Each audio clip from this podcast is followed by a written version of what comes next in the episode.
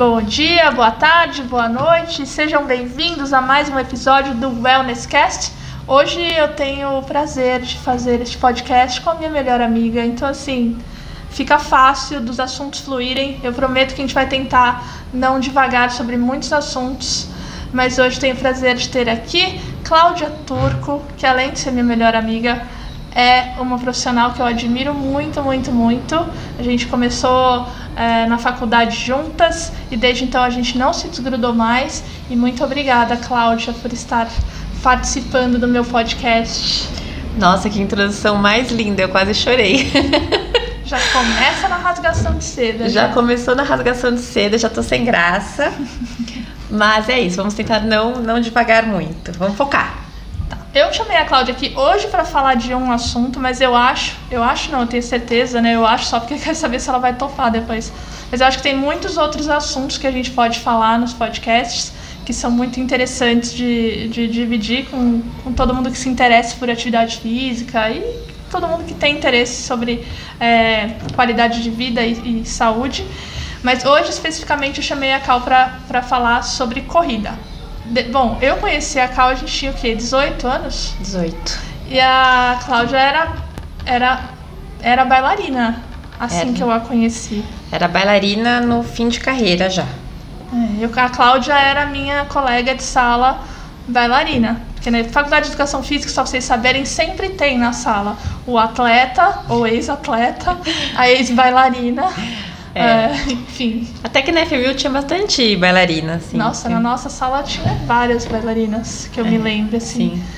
Bom, e aí desde então a gente ficou amigas, e aí a Cláudia parou de, de fazer balé, ela vai contar um pouquinho a história dela. Mas nos últimos anos a Cláudia começou a correr e se tornou maratonista, porque não bastou correr né, um pouquinho. Já que é para fazer, vamos fazer até o final. Exato. Então, Cal, eu queria primeiro começar falando da sua trajetória com atividade física, que, que eu falei um pouquinho que começou como balé, mas queria que você contasse. Tá, se eu estiver falando muito, você dá um sinalzinho de corta. Ah, ninguém vai ver, vai ser discreto. É, bom, eu a minha mãe sempre quis que eu e meus irmãos fizéssemos atividade física. E como ela não aprendeu a nadar, ela sempre colocou a gente na, na natação. Então, desde seis meses eu estava na natação. E na pré-escola eu tinha aulinhas de balé uma vez por semana. E eu nem sabia o quanto eu gostava daquilo. Lá com oito anos, é, eu já tinha, obviamente, saído da pré-escola, eu só fazia natação de atividade física, mas na rua da casa da minha mãe tinha uma escola de balé com uma vidraça gigantesca, então a gente conseguia sempre que passava na frente ver as bailarinas e eu ficava encantada. Insisti com a minha mãe que eu queria fazer aquilo e ela me levou. E, e de cara uh, eu despertei um interesse muito grande da, da professora e através dela eu fui, comecei a dançar, comecei a me apresentar e subir no palco foi a coisa mais deliciosa que eu já fiz na minha vida. Até Leonina, né? Fico, fico emocionada porque eu sinto, só de falar do palco, eu sinto o cheiro do palco, da coxia, da maquiagem. Eu sinto muita falta disso. E foi a coisa que mais me deu alegria, assim, de fazer. Então, como eu fiquei eu acabei né, despertando depois o interesse do professor, da minha professora, e aí fui crescendo, e aí quase todo final de semana eu estava no palco dançando, me apresentando, competindo. E isso me fazia muito bem, não pela competição em si, porque eu nunca gostei de, de, de competir, de me julgar melhor ou pior do que aquela outra pessoa, mas pelo privilégio de estar ali no palco todo final de semana. E então eu fiquei fazendo balé, eu, estudava de manhã e aí eu ia para a academia de balé, ficava das duas da tarde às 10 da noite fazendo aula, ensaiando, fazendo aula, ensaiando. E no meu último ano de, de colégio, eu fui chamada pelo balé estágio para ser estagiária da companhia, com a intenção de que eu virasse profissional no ano seguinte, quando eu terminasse o colégio. E aí, quando terminou o, o colégio, eles não me colocaram na companhia, porque no balé tem muito isso, né? Muita inveja, muita competição. E, e aí, por, por inveja, eu não fui colocada na companhia e eu acabei ficando depressiva, porque eu tava sem o balé, sem os estudos, e eu gostava uh, bastante de estudar. E acabei engordando 20 quilos em dois meses e isso me afastou do, do balé. E eu tava, como eu não tinha prestado faculdade, porque eu ia passar o ano viajando com a companhia de balé, é, eu entrei numa academia. E o, o, esse professor que eu conheci na primeira academia que eu entrei como aluna, conversando, falando sobre o balé, ele falou assim: Ah, por que você não faz educação física? Tem tudo a ver com você. E eu falei: Ah, da faculdade de burro, o que, que vocês fazem lá? Jogam bola? E o estereótipo. Exatamente. Continua. Eu já cuspi pra cima. E, e ele falou: Não, vou te levar numa aula de, de biomecânica, tenho certeza que você vai gostar. E eu fui com ele, nem sei se você sabe dessa história. Não. tá vendo? Essa quarentena tá fazendo muito bem pra gente. e eu fui com ele na- nessa faculdade e adorei a aula e falei pra ele: É isso que eu quero fazer. Já que a gente tá, né, mostrando todas as cartas aqui, Cláudio, o que, que você pensava em fazer antes?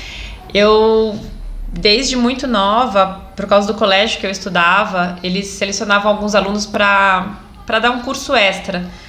Eu estudava no Objetivo e eles fizeram um teste e me chamaram para ter aulas de, de, de engenharia mecatrônica, desde crianças. Então, uma vez por semana a gente era acompanhado por uma psicóloga e uma vez por semana a gente fazia essa aula de mecatrônica que eu amava. Como eu tenho um padrasto que é engenheiro é, mecânico, uma coisa ligou a outra e eu coloquei na minha cabeça que eu ia ser engenheira. Até hoje eu carrego um pouquinho dessa frustração de não ter feito engenharia. Eu sempre fico pensando, e se eu tivesse feito? Não. Mas e aí? Aí você entrou na faculdade? Aí eu entrei na faculdade, conheci minha melhor amiga.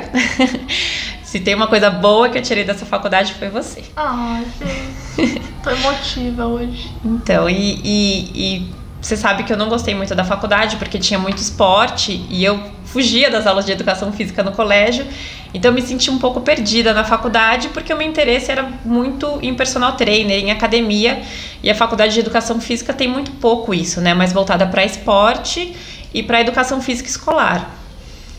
Só que aí, é, eu logo no primeiro mês de faculdade já entrei numa academia para fazer estágio e, e fui fazendo cursos e cursos e fui gostando da área.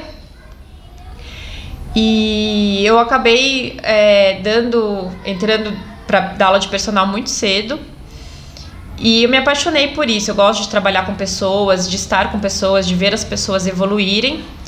Mas eu não era muito feliz assim na, na minha carreira. Tanto que depois que eu tive o primeiro filho, até me afastei um pouco, pensei em mudar de área. Mesmo tendo sucesso, né? Porque é, graças a Deus eu sempre tive ah, sorte, também sempre me apliquei muito. Então eu sempre tive bastante cliente. Eu, não é que eu era uma pessoa que não não não estava satisfeita com a área porque eu não ganhava dinheiro. Isso, graças a Deus, nunca me aconteceu. Mas é, eu não eu achava que eu estava fazendo a coisa certa. Depois ah, de ter tido os dois filhos, que eu voltei para a área, que eu comecei a estudar sobre a ginástica funcional, que eu me encontrei. Por quê? Porque o funcional em si tem muito mais a ver com o movimento, com o trabalho do próprio corpo e sai muito da, do trabalho em máquinas do que a musculação tradicional que a gente aprende nas academias quando a gente é estagiário. Eu posso aproveitar e te fazer uma pergunta que, que obviamente eu sei a resposta, mas eu acho bacana falar. O que, que afinal de contas é ginástica funcional? Porque imagino que tem muita gente que ouça e pense que, sei lá, é só é, o que a gente faz com elástico, com, com faixa de treino, mas não sabe exatamente que- do que se trata. Então, na verdade, esse termo funcional, ele vem para definir uma coisa que é o normal, né? A gente, nós humanos precisamos colocar ah, uma etiqueta em tudo para a gente saber o que a gente está consumindo. E estudando é, essa ginástica funcional, é, na verdade, o funcional nada mais é do que a gente já nasce fazendo, né? Então, é trabalhar ah, as coisas que a gente já faz para não deixar de fazer. Então, quando a gente nasce, quando a gente é criança, a gente consegue fazer um agachamento completo, a gente consegue segurar nos nossos pés, a gente tem, é, por natureza, os movimentos de empurrar, de puxar, de arremessar. E a gente, ah, com o sedentarismo, porque quanto mais ah, a gente cresce, mais sedentário a gente fica se não praticamos esporte. Então a gente vai perdendo essas funções básicas. E a ginástica funcional é você trabalhar e melhorar o seu desempenho nas suas funções básicas. Então, tem gente que fala, ah, funcional é você treinar o esporte que você pratica. E não é isso, né? A gente tem muitos alunos que não são esportistas, que não são corredores ou triatletas, que fazem ginástica para qualidade de vida e o que a gente quer é que eles tenham essas capacidades físicas básicas, que como eu falei, agachar, levantar, empurrar, saltar, arremessar. É, a gente quer que eles tenham essas capacidades físicas é em 100% da sua excelência, em 100% da sua amplitude, né? Então, por que, que minha mãe, que hoje está com quase 70 anos, não consegue agachar? É, e eu, eu, digo que minha mãe foi minha inspiração para buscar isso, porque eu lembro que minha mãe tinha 40 anos, ela caiu no chão e ela pediu ajuda pro meu irmão para levantar do chão, porque ela não tinha nenhuma mobilidade de tornozelo. A coluna dela já estava toda estragada. Então, é, a minha mãe, com a idade que eu quase tenho hoje, não conseguia sair do chão. Não tava Isso, nada funcional. Nada funcional. Então, eu não sei se eu consegui explicar direito. Conseguiu. Mas é que as pessoas querem definir funcional como um trabalho com elásticos e não é isso, né? O funcional, ele é fazer as funções básicas do seu corpo. E aí, dependendo do, do que você faz, se realmente você pratica um esporte ou se de repente você só quer uma qualidade de vida melhor, a gente volta a nossa aula para isso, os exercícios, aí sim a gente, aí vai para individualidade de cada um. E vou te aproveitar e fazer outra pergunta, então, também para tirar qualquer dúvida. A gente pode usar máquinas de musculação para fazer funcional, Cláudia? A gente pode, é, é o que eu falo, né? As, as pessoas também querem ser muito extremistas. Então, ah, não, eu só trabalho com funcional, não chego perto de máquina. Ah, não, eu sou da musculação old school e não chego perto de elástico. E eu acho que tudo na vida é um equilíbrio, né? Eu já fui é, muito do. Ah, eu só trabalho com querobel e minha aula só tem querobel e é só funcional. E até que eu descobri o equilíbrio. É, tudo uh, tá aqui para ajudar. Eu uso poucas máquinas, porque realmente o, o trabalho funcional a gente trabalha mais nas, com as capacidades físicas básicas, mas dependendo da periodização do meu aluno, se eu estou num, num momento em que eu quero trabalhar mais força, não tem por que eu deixar de usar uma máquina, né? É, eu uso eu uso as máquinas em que a gente tem mais função motora. Então, o supino com a barra, se você quiser considerar o supino barra é uma máquina, ou mesmo o supino é, realmente com a pegada mecânica, também é muito bom. Uh, let machine, né, ou arremada, se você quiser chamar dessa forma, eu também uso nas minhas aulas. Então, não é, não sejam, pessoal, extremistas. Ah, eu só faço funcional, então eu não chego perto de máquina. E veja só, a gente está numa quarentena em que a gente está dando aula online, ou seja, distante dos nossos alunos, e eles não têm máquinas de musculação na casa deles. A gente está quase 50 dias tendo muito sucesso nessas aulas, Total. né? Então, se a gente não tivesse esse conhecimento de, de como trabalhar o corpo humano só com o que ele tem, porque eu tenho alunas que não têm nenhuma mini band em casa. E eu tenho alunos que têm mini bands, pesos, barras. Então a gente trabalha com a pessoa que não tem nada e com a, com a pessoa que tem quase tudo da mesma forma, tendo o mesmo excelente resultado. Muito obrigada, Cláudia. Esclarecedora. E agora me conta, então, da faculdade, da, de personal trainer, ex-bailarina, da onde que apareceu a corrida na sua vida? Então, foi justamente nessa curiosidade de querer saber como o corpo humano funciona, é, eu entrei numa equipe é, que o, o, diretor da equipe, o, o, ele é triatleta. Então, muitas pessoas que procuravam ele para dar aula para ter aula com ele eram corredores ou triatletas e ele encaminhava essas pessoas, porque ele não tinha mais horário, para os professores que estavam ali disponíveis. E eu procurei, é, ele se chama o Roy, né, o Roy Siqueira. Eu que procurei o Roy porque eu queria trabalhar com esse público. Eu queria tra trabalhar com atletas. E foi ele que me aconselhou. Ele falou: "Clau, você precisa correr, né, para você vivenciar o que teu aluno faz". E aí eu comecei a treinar corrida. Ele sugeriu que você já fizesse uma maratona, Cláudia? Não. Na verdade, é, antes de eu entrar para a equipe do Roy, anos antes, eu procurei ele para fazer corrida porque eu queria emagrecer. Falei, não, então eu vou, vou correr. E, eu, e uma, uma coisa curiosa é que nessa época, anos e anos atrás, que eu comecei a correr, eu, por ser bailarina, corria na pontinha do pé. E todo mundo falava, é errado, é errado, você tem que entrar com o calcanhar. e alguns aninhos depois, descobriu-se, né, que, que não é... Não, não tem o certo e errado, o errado, né? É que é melhor para velocidade, para cadência que você entre no chão com médio e antepé para correr. É, e também causa menos lesão se, do que você entrar com o calcanhar. Então, no fim, eu, por ser bailarina, facilitei a minha entrada na, na corrida.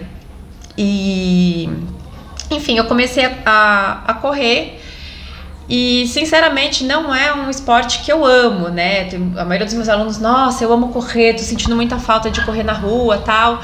Passa um dia sem correr, fica do. Ah, preciso correr. É vício. É vício. Eu não, eu fui uh, criando curiosidade. E aí eu, eu, eu lembro da primeira prova que eu fiz, que foi uma provinha de 10 quilômetros, foi uma provinha noturna.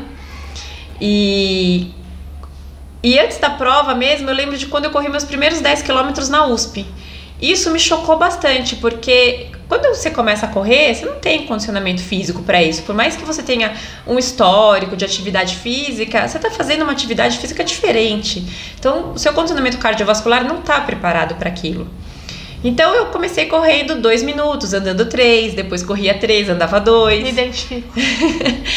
Todo mundo começa assim, né? A não sei que você tenha um talento muito extremo que você vai sair correndo 10 quilômetros na primeira semana. Mas eu, eu lembro da primeira volta que eu dei na USP, que era de 6 quilômetros, e eu corri e andei. E conforme eu fui evoluindo, a primeira vez que eu corri os 10 quilômetros, eu fiquei tão chocada.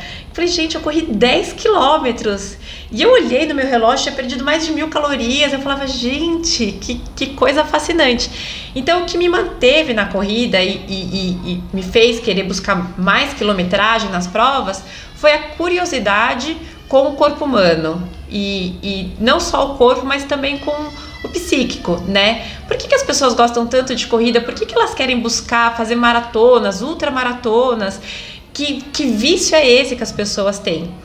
Então, assim, o vício em si eu não adquiri, né? Uh, mas a ganância, o desafio da corrida, sim.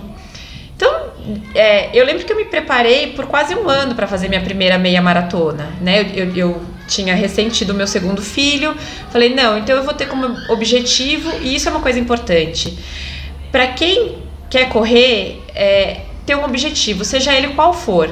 Mas se você tiver uma prova marcada, eu posso te garantir que, que é uma coisa que não vai fazer você desistir. Por isso que eu queria te marcar uma prova. Não deu, faltou. Senhoras e senhores, Andréia começou a correr comigo. Eu comecei e fui interrompida. Será obra do destino? Não. O destino quer que você continue correndo. Eu tava até aqui gostando. Então. Mas eu, eu falo mais sobre isso em breve. E, e, e, é importante isso, porque veja, eu não amo correr, mas eu amo o desafio. Então, é, eu fiz a primeira meia maratona já querendo abaixar meu tempo a segunda vez que eu fosse fazer. E a segunda vez que eu fiz uma meia maratona foi muito marcante, porque meu irmão foi correndo comigo do meu lado. E quando eu terminei aquela prova, eu chorei muito, mas assim, muito. Acho que foi a prova que eu mais chorei, porque além de eu ter conseguido diminuir meu tempo, eu tava com meu irmão do meu lado, que, que foi me puxando e foi me guiando, aquilo significou muito. Tanto que a foto tá na minha sala, assim, uma fotaça que, que um fotógrafo tirou para um site, a gente acabou pedindo a foto para ele, ele enviou. Foi muito legal. E, e aí depois dessa segunda meia maratona eu falei, não, agora eu quero fazer uma maratona para ver o que, que os meus alunos sentem, o que, que é esse negócio de, de periodização, por que, que as pessoas ficam tão estressadas e continuam fazendo isso. E aí o, o, o Roy, que foi meu grande motivador, é, essa palavra fugiu da minha cabeça. Pode ser motivador, motivador, pode ser mentor, pode ser. Ele foi a pessoa que mais me motivou a fazer maratona. E isso aconteceu. E realmente eu pude sentir na pele o que, que é um ciclo para maratona. E eu, com isso, me tornei uma. Acredito que me tornei uma profissional melhor. Para os meus alunos que são triatletas e corredores. E mesmo para os meus alunos em com qualidade de vida. Porque não basta você entender o corpo, né? Você tem que entender o que a pessoa sente. E, claro, é, é sacrificante, mas eu fiz a minha primeira maratona e eu lembro naqueles dois últimos quilômetros que, que eu, foi quando eu percebi que eu ia terminar. Eu fico muito emocionada de lembrar, porque, lógico, não foi minha prova mais veloz, não foi minha melhor prova, foi minha primeira prova, mas é muito gratificante, né? Porque e eu, eu nem sofri tanto assim no meu ciclo. Mas você conquistar uma coisa que você nunca se achou capaz de fazer, é, é o que você tem falado, né, ultimamente. De você pensar em fazer uma coisa e não faz, e fica sempre adiando. Então, eu depois de tantos anos de carreira e de flertar e admirar quem fazia maratona, eu completei minha prova. E completei, eu na época corria ouvindo música, é, hoje eu não, não corro mais ouvindo música e também é uma coisa que. Meu, você passa três horas e tanto correndo sem ouvir música. Então, esse, sabe que esse é outro ponto, porque eu não conseguia dar um passo sem ouvir música. Se um dia eu esquecia o meu fone de ouvido, eu já nem treinava. Putz, não trouxe minha música, não vou treinar. E aí, quando eu fui fazer minha segunda maratona, que foi a maratona de Nova York, que, que das três que eu fiz, para mim foi a mais especial, por muitos motivos é, eu tava com, com um fone, mas as pessoas na rua são tantas e elas gritam tanto e, e, me aconselharam a botar o nome na camiseta porque as pessoas falam seu nome. E realmente, eu ouvia o meu nome o tempo todo ali naquela prova e eu via e eu via. E o barulho das, das pessoas é tão ensurdecedor que eu não ouvi uma música durante a maratona toda.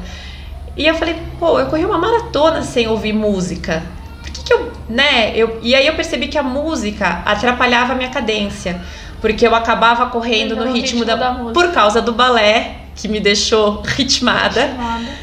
Eu sempre, então assim, às vezes eu, o, o treinador pedia para eu ir no ritmo X e se eu tava ouvindo uma música que o ritmo diminuía meu pace, eu não, não chegava lá. Então, para mim, correr sem a música foi melhor. Mas confesso que eu só consigo correr sem música quando eu corro na rua, né? Nos parques, na rua, na USP. Quando eu vou correr na esteira, se eu faço um treino na esteira, tem que ser com música, porque aí é tá, fico tédio pensando demais. eu, né, que não sou nada maratonista, que na esteira talvez seja mais fácil de você manter o ritmo mesmo com a música mais acelerada, porque a esteira impõe a velocidade. Sim. Tô certa? Não, você tá muito certa, porque exatamente, a esteira impõe sua velocidade, então o ritmo da música não vai uh, mudar a cadência que você tá fazendo. Mas aí ela pode te distrair, né? Você sabe que eu já caí na esteira. ela ri, gente, ela ri da minha cara. Assim. Não, eu tô com você.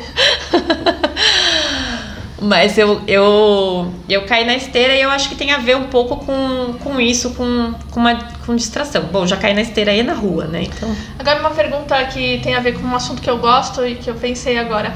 É, você quando tá correndo sem a música na rua, enfim, você percebe se você tá prestando atenção na sua corrida, se você tá meio que prestando atenção em você, ou você tá distraída pensando em tudo que tá acontecendo na vida, sei lá, no que você tem que fazer depois porque tem muita gente que. Porque eu sei que maratona é um tempo longo para se falar disso, mas é, tem muita gente que, que durante o exercício, eu falo isso por mim quando eu nado, que é mais fácil de eu perceber, mas eu não nado por tanto tempo.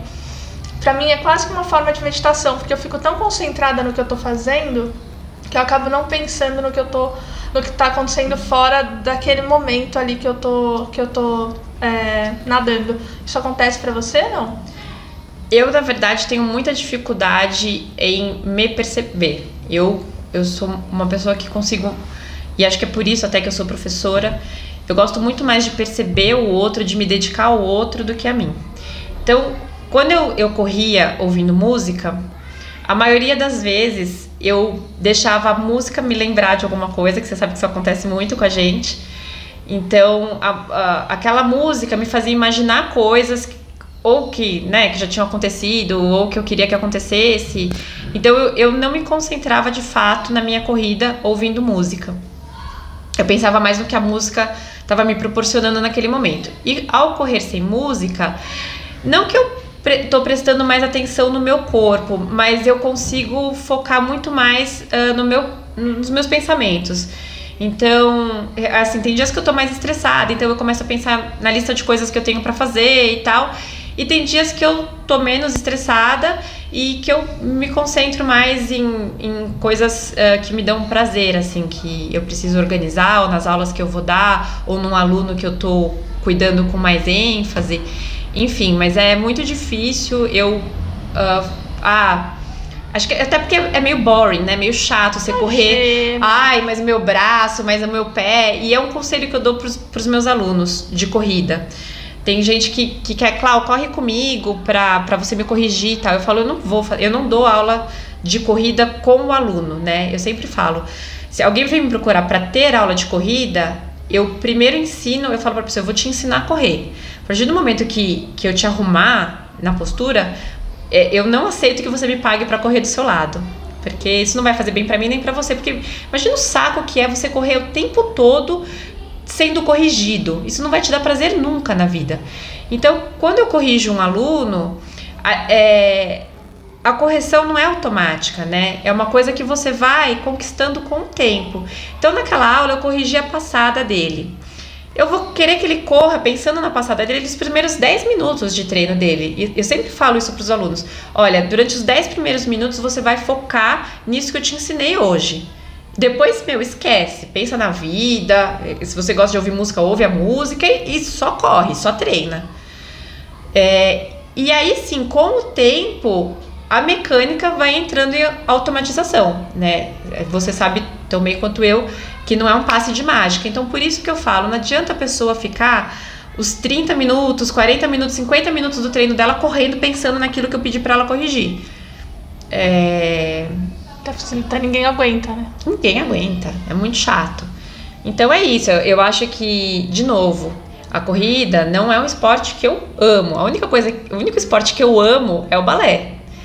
É, mas é uma coisa que eu decidi fazer então eu tento fazer da forma mais prazerosa possível e é o conselho que eu dou para os meus alunos. Só queria emendar uma coisa para ser motivacional para quem quem está ouvindo e pensando em começar a correr, porque realmente as pessoas têm essa reação, meu, como é que você fica quatro horas correndo, três horas correndo, que é mais ou menos o que dura uma maratona para as pessoas normais, né? Não para esses super atletas que a gente tem hoje, que são corredores amadores que conseguem fazer a maratona abaixo de três horas. A minha primeira maratona eu fiz em 4 horas e 12 minutos. E realmente as pessoas ficaram. Ah, você ficou 4 horas, mais de 4 horas correndo. Gente, se eu falar para vocês que vocês não sentem passar essas 4 horas. Sei Andréia é um tá cara. As pessoas não veem a minha cara, mas a minha cara é de. Será? Realmente você não vê, porque você vai ficando. Você, ah, você começa naquela ansiedade, né? E e aí você sai e você já ouviu muitos conselhos de que você não pode queimar largada, ou seja, que na empolgação você não pode sair correndo mais forte do que o teu treinador prescreve, prescreveu lá no teu treino, na, no teu plano de prova. Então você começa mais, né? Primeiro vem aquele entusiasmo de que começou tua prova, você, você treinou é, no mínimo, no mínimo, do mínimo quatro meses para aquilo, num treinamento normal seis meses. Enfim, você se dedicou muito tempo para chegar aquele dia. Então você vai na euforia. Então, os primeiros 10 quilômetros, quando você, você pisca, abre o olho, você já correu 10 quilômetros. E não importa a velocidade que você está correndo, realmente é, essa empolgação de, de, de, começar uma maratona, você pisca o olho, você já passou 10 quilômetros. E aí você vai uh, entrando nesse, nesse, nesse mood, assim, de de controlar a, a tua cadência, a tua respiração. E quando você tá correndo na rua, você tá vendo as pessoas torcendo por você, você tá pensando uh, no teu caminho, na hora de tomar o gel, na hora de tomar a água. E aquilo tudo passa muito rápido. É como se fosse quando você vai viajar para um, uma viagem de carro de quatro horas. Só que você tá com uma boa companhia. E aí aquela conversa flui e você fala, pô, já acabou, eu queria que tivesse mais estrada porque a conversa tava tão boa. Eu aguardo ansiosamente o dia em que eu vou ter essa sensação durante uma corrida. Quer dizer que você vai correr uma maratona, Andréia? Não, não, foi Ah, vocês ouviram, né, povo? Não, eu, assim, pra correr 5K já é um tempo que eu preciso, tipo, nossa, meu Deus, que tédio. A gente vai correr os seus 5 primeiros K juntas. Ah. Eu já prometi. Sim. Eu nunca gostei de correr também, jamais, mas é de ver você, eu fiquei inspirada a querer começar. E aí um pouco antes, acho que janeiro, acho que foi janeiro, eu pedi pra Cal me passar um treino de, de, de assim, realmente running for dummies. Pra começar a correr. E eu tava realmente tendo prazer no que eu estava fazendo. Porém, eram treinos rápidos, né? Sei lá, o treino mais longo que eu fiz foi 35, 40 minutos. E eu já sentia um pouco de tédio. Quando chegava perto dos 20, eu já ficava, puta que pariu, quanto falta para acabar? é, ouvindo música, ouvindo audiolivro, áudio, sei lá, podcasts. Mas eu acho também porque eu não. ainda não era totalmente confortável para mim, era uma coisa que que estava exigindo muito esforço, então acho que é por isso que eu ficava tão ansiosa. Talvez se eu conseguisse entrar num estado estável, assim, de. É, eu acho que tem vários fatores aí, né? Eu acho que primeiro que é porque você também não tem a paixão por esse esporte, não é. Você não tá fazendo isso com algum é, objetivo real, né? Você ah, não tô correndo para emagrecer, eu não tô correndo para fazer uma prova, para alcançar tal tempo. Tava correndo para emagrecer, linda, para poder comer. Na verdade, era, a corrida era gasto de caloria calção para poder continuar comendo. E, e eu acho que tem o fator esteira também, o fator tá dentro de uma academia. É o que eu, que eu falo. É, quando, quando você quer começar a correr, primeira coisa, procura uma orientação, procura um professor, é, não vá pegar treino de revista e querer fazer sozinho, porque vai dar duas semanas e você falar, puta que merda, não quero mais fazer isso. Pode falar essas coisas no seu ah, podcast? pode, tá tudo bem. e, e, putz, não quero fazer isso e tal. Quando você vai procurar um, um professor, é, o seu professor, ele vai sempre querer te dar uma motivação. Por exemplo, com a Andrea. Eu falei para ela, eu vou te inscrever numa prova no seu aniversário, no final de semana do seu aniversário. E realmente isso ia acontecer se não tivéssemos o Covid aí para nos atrapalhar. Então eu tenho certeza que te dando uma inscrição em que eu ia estar inscrita junto com você, teria sido uma motivação para você fazer os seus treinos de forma que você corresse, fosse correr os, os primeiros 5K numa provinha bem mais feliz. Uh, e e, e outro professor vai te levar para um grupo de corrida. Mesmo que você fale, ah, eu não gosto de correr. Eu, até pouco tempo atrás, eu tinha pânico de alguém falar, vamos correr junto? Porque eu não queria, eu queria correr ouvindo minha música. Eu sempre acho que eu vou atrapalhar a pessoa porque eu vou correr mais devagar, ou ela vai me atrapalhar porque eu quero correr mais rápido. E, gente, realmente, é, correr com, com outras pessoas, eu ouço isso de muitos, assim, muitos alunos mesmo que correr com outras pessoas é um fator motivacional. Porque se você é mais lento que aquela pessoa, você, você quer se tornar mais rápido. Ou o nosso caso, né? Você quer correr comigo, você queria. Eu queria te dar esse prazer e você queria me dar esse orgulho de, de professora e aluna e de melhores amigas. Então, é um, qualquer coisa que sirva para te motivar a correr melhor e mais rápido ou que te dê mais prazer, Tá vale valendo. a pena, vale a pena, entendeu? Então, assim, se você não tá achando prazer nos seus primeiros treinos de corrida, alguma coisa tá errada. Ou o local, ou o motivo, ou o teu treino. Então, assim, são coisas que, que. E assim, eu tô falando isso do fundo do meu coração, porque, de novo, é, eu já até perdi oportunidade de estar em evento, porque eu falo muito isso, mas é porque eu sou muito sincera. Eu não amo correr. Não amo, ponto. É, mas eu gosto de conquistar a corrida, né? Então, tenho, às vezes eu falo isso, ah, eu não gosto de correr. Aí a pessoa fala, mas por que, que você faz maratona? Porque eu sou ambiciosa. Porque eu já fiz, eu fiz a minha primeira, aí eu quis fazer uma segunda para ir mais rápido. E, e aí eu vi que e a segu, essa segunda, que foi a maratona de Nova York, que eu digo que foi a mais especial, uh, um dos motivos dela ter sido a mais especial foi porque o meu treinador tinha previsto um tempo para eu terminar a prova. E eu, ter, eu fiz muito mais baixo do que ele previu. E quando eu vi que eu conseguia fazer aquilo, eu falei, não, agora eu quero mais. Então, assim, a, a minha motivação na corrida, além de conhecer uh, como funciona o corpo como é que é cada ciclo para os meus alunos tal, é esse negócio. Eu quero melhorar. Então, eu quero fazer, quero ir melhor, eu quero ir melhor. Quero, é, é competição contra você mesmo, entendeu? Não é contra o coleguinha ou, ou querer uh, ser como atleta profissional, é aquela, meu, se eu consigo, se meu corpo consegue fazer isso, por que não explorar mais isso e tentar fazer melhor? E, e depois de Nova York, como eu tinha ido tão melhor do que eu esperava, do que meu treinador esperava, Em Berlim, eu senti uma carga.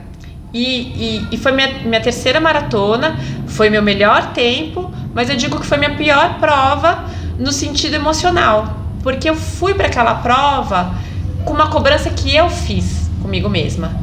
Eu falei, puta, eu fui tão bem em Nova York, é, eu fiz 3 horas e 47 em Nova York, eu nunca vou conseguir repetir esse feito.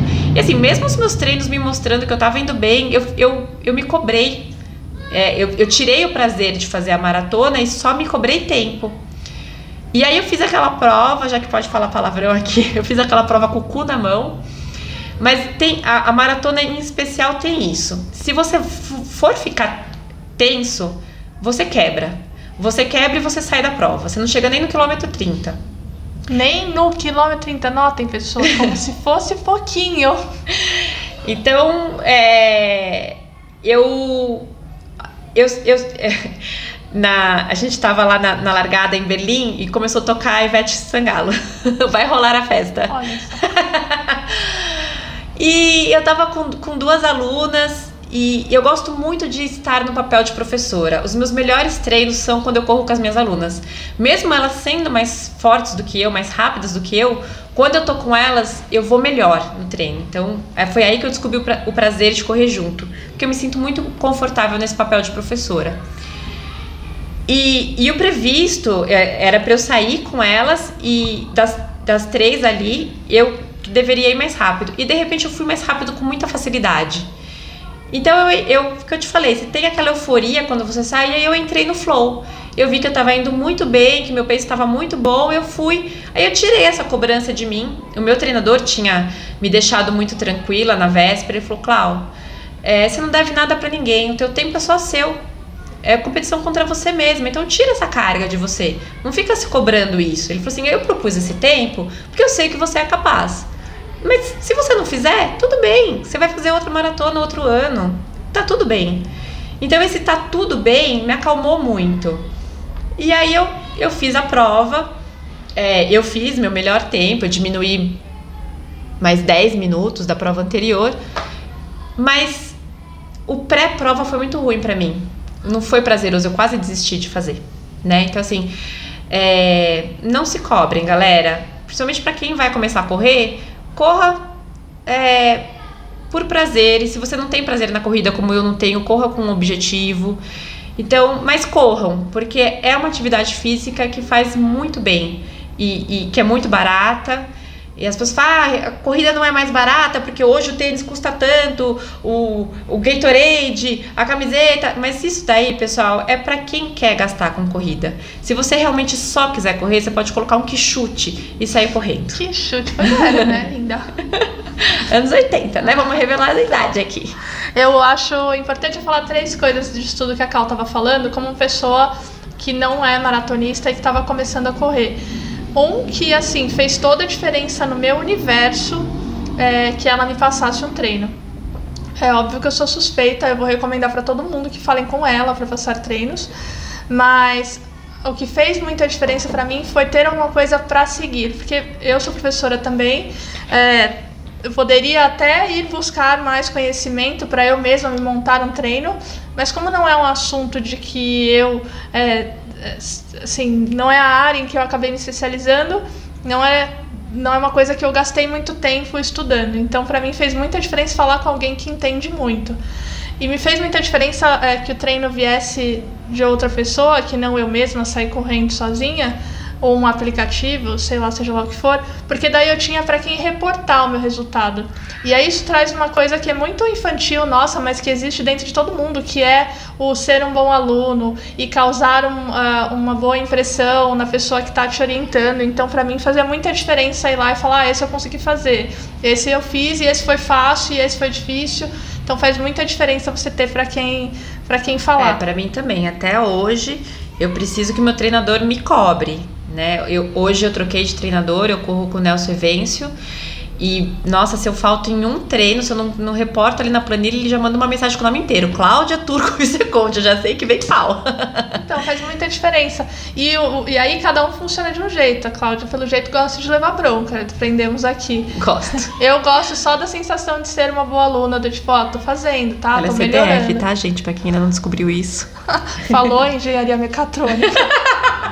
Falou aí, então.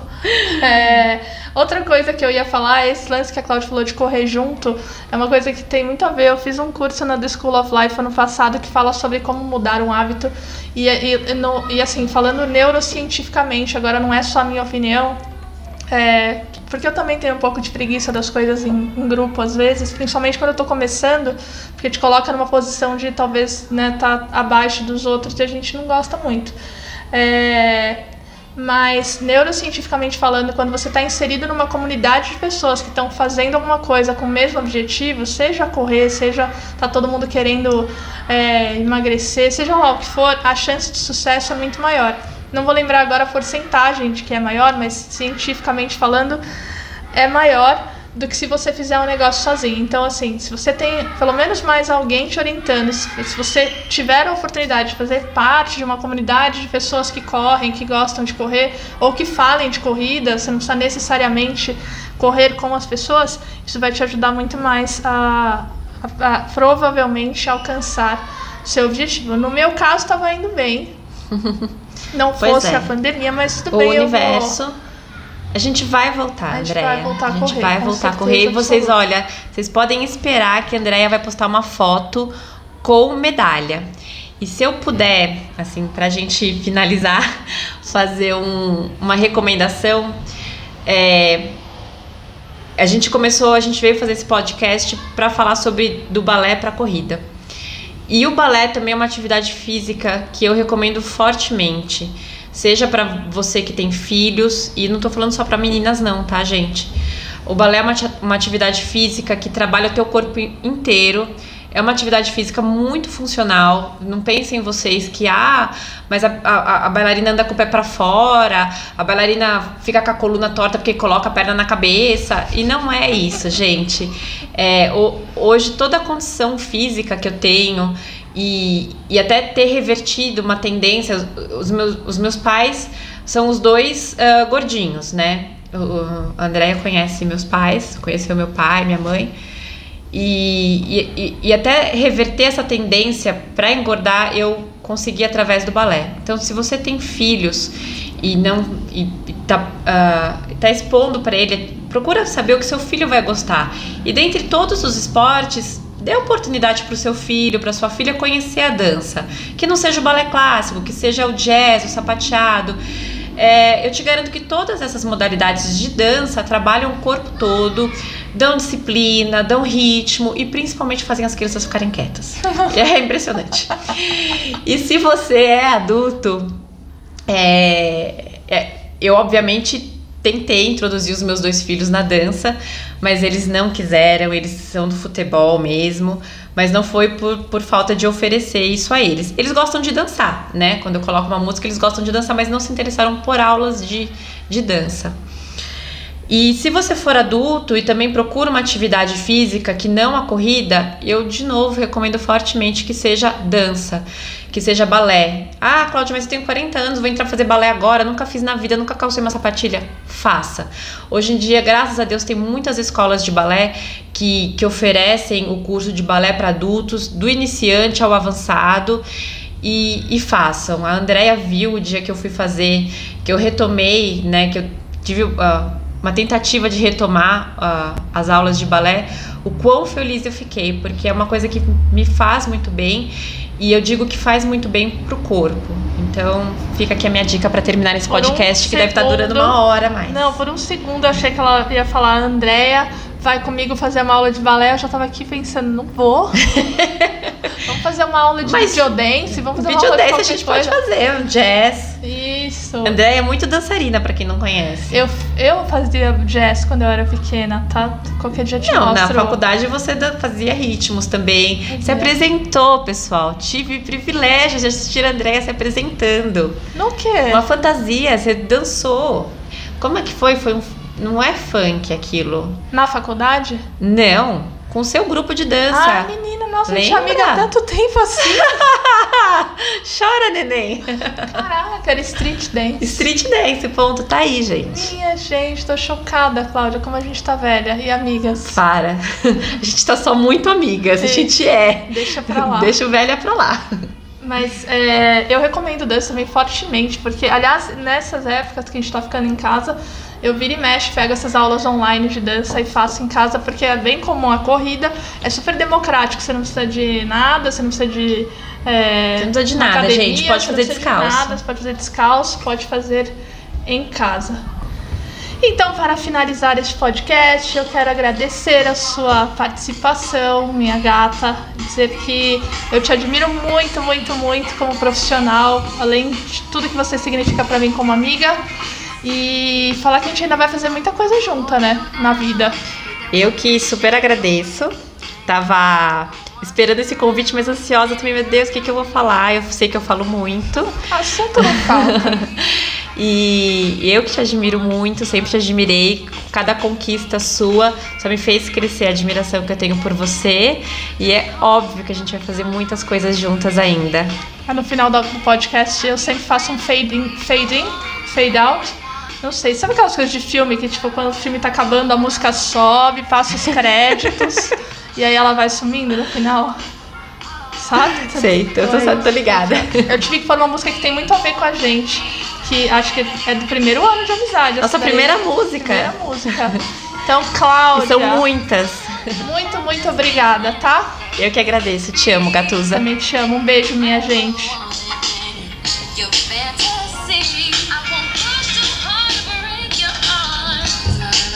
see.